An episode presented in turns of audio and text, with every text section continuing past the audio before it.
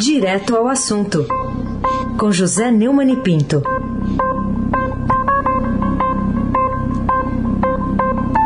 Oi, Neumani, bom dia. Bom dia, Raíssen Abac, Carolina Ercolim. Bom dia. Almirante Nelson e o seu pedalinho.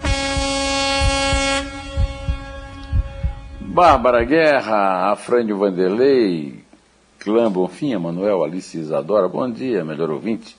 Ouvinte da Rádio Eldorado 107,3 FM. Aysen Abac, o Rei da América.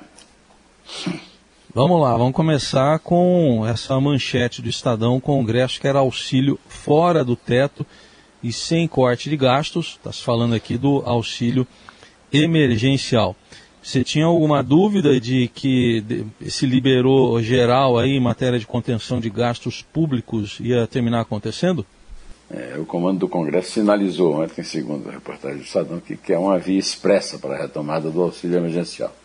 Eu acho que é fundamental o auxílio emergencial. Uma medida que precisa ser tomada a mais urgente possível, porque os pobres que, que recebiam não estão recebendo e isso está influindo na vida familiar deles, na fome, na passagem para a miséria total e até mesmo no movimento da economia. Agora, o, o presidente da Câmara, o Arthur Lira, do PP de Alagoas, assinou com a possibilidade de abrir uma excepcionalização temporária do orçamento para garantir o pagamento de novas parcelas.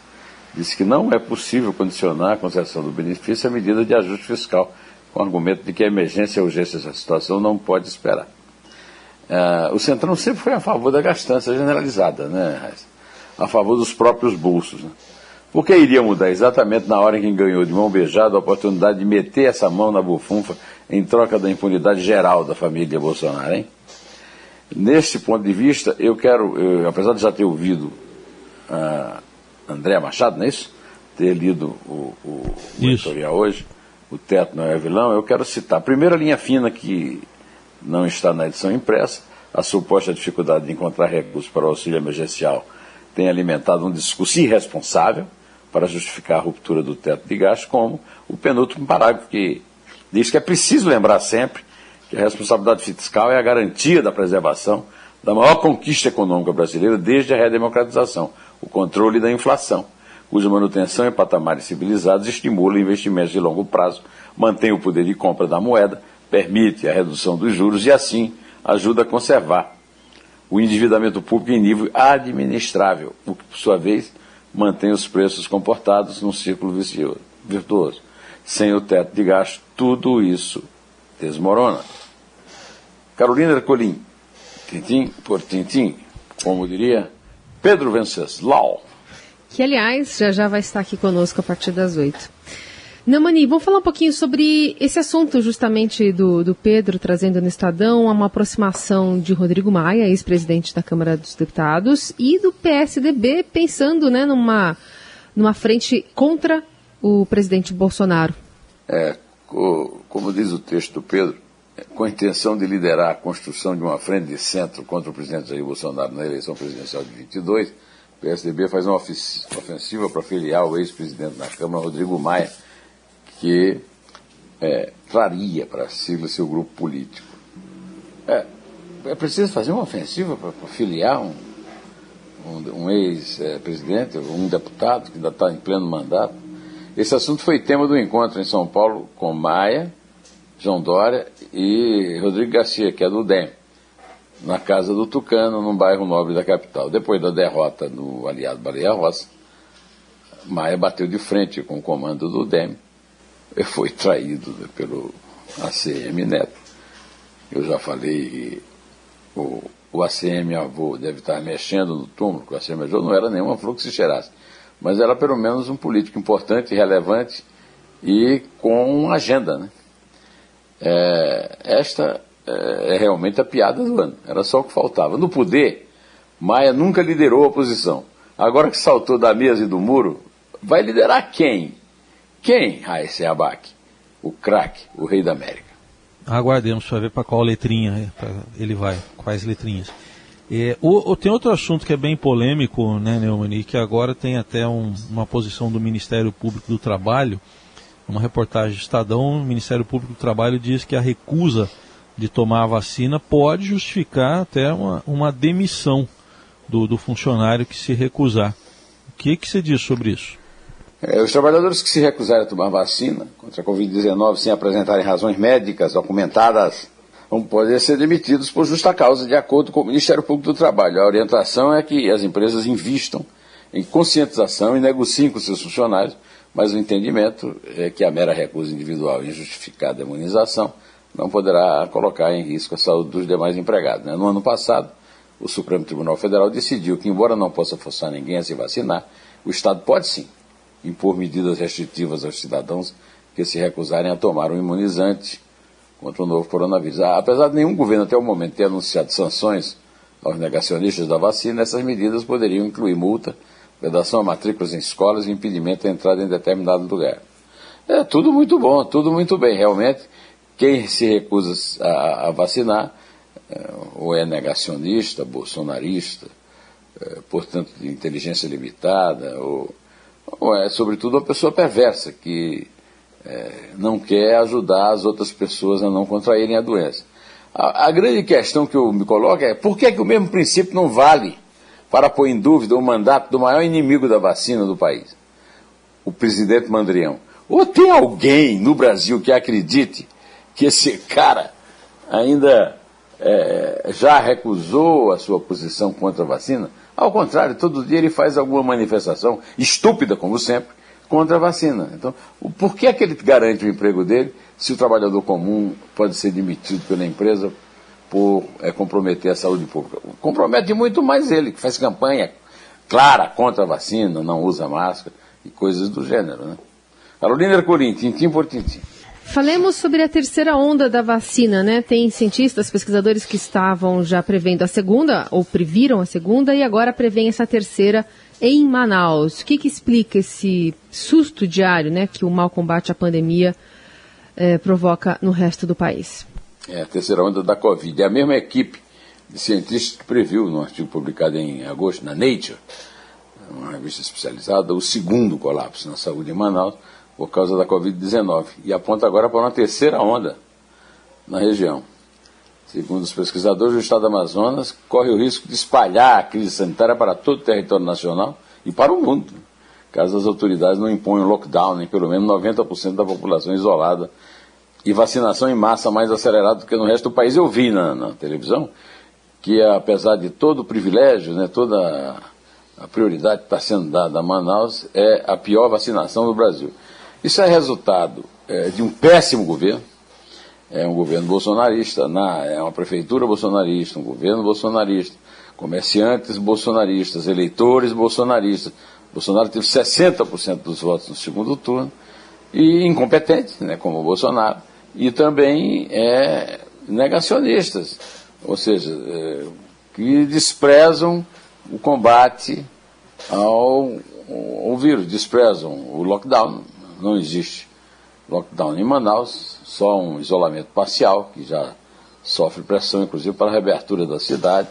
Ninguém, eu me lembro mais uma vez lá da, da frase famosa do Talleyrand sobre os, os Bourbões, né? Vocês não esqueceram nada e não aprenderam nada. Lá em Manaus ninguém aprendeu nada, apesar de não ter esquecido nada, até porque a morte está batendo na porta de todos. Né?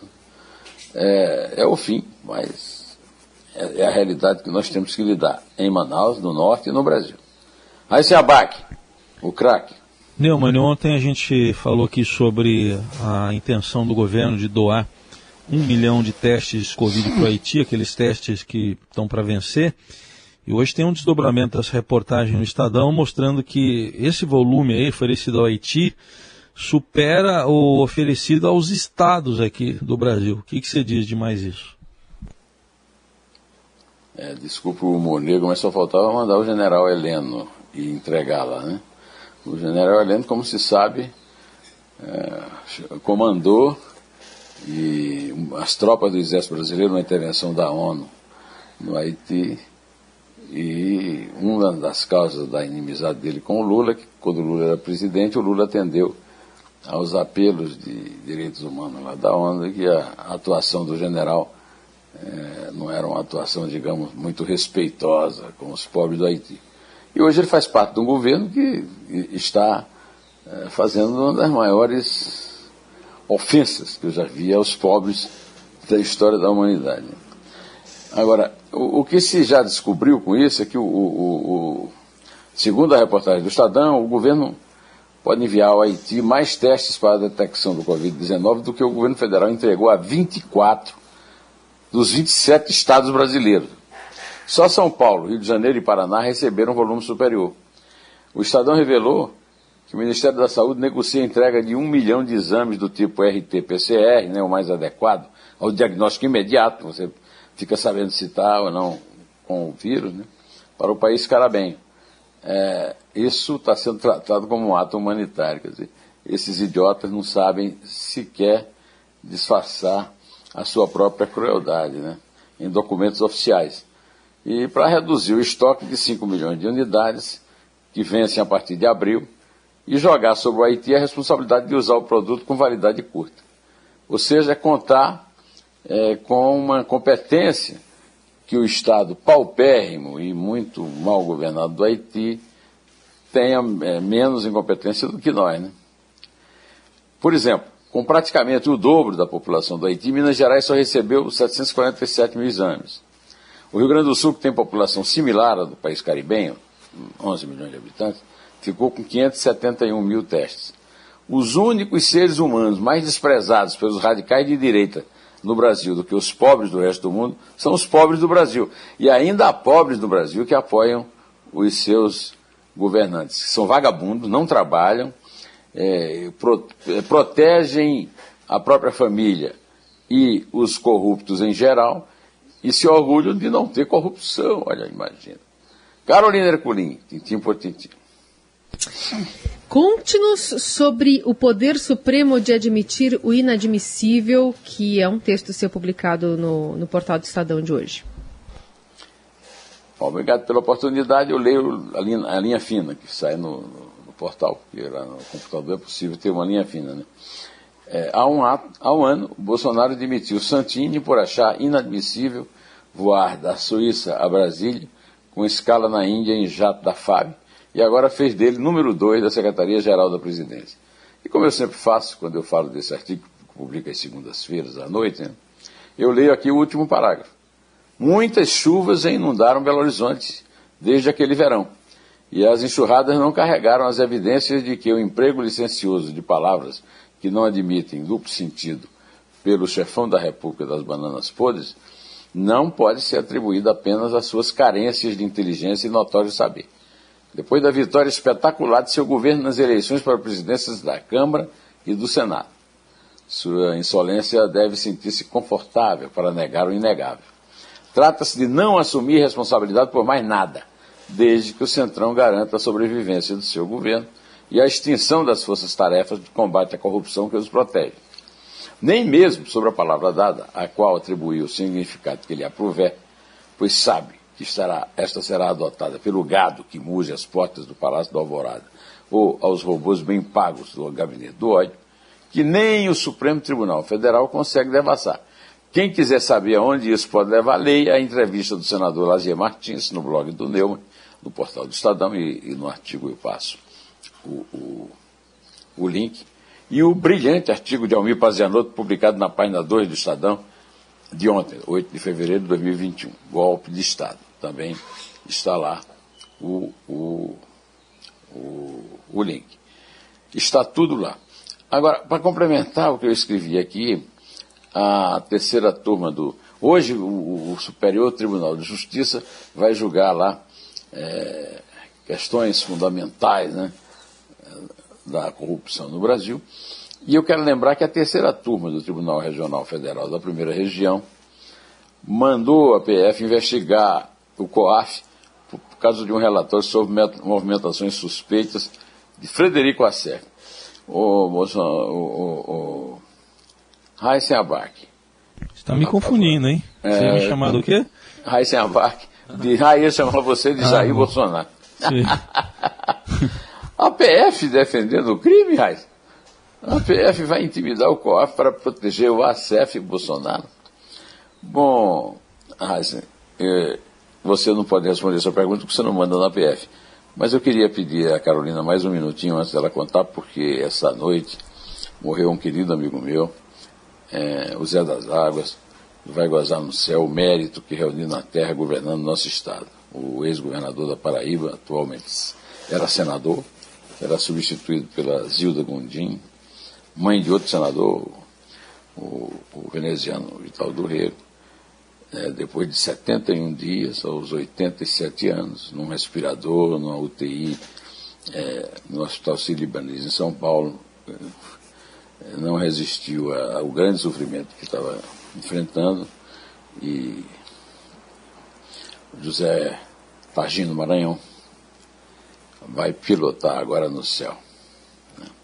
Ao longo de Deus, eu, eu quero deixar aqui um beijo muito sentido, muito emocionado para a querida é, Maria de Fátima, é, a mulher dele, desembargadora no Tribunal de Justiça do Estado da Paraíba.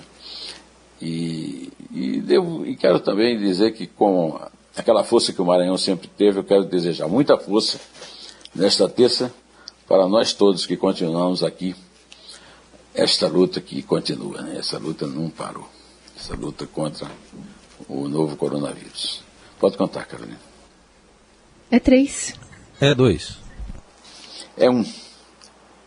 Té.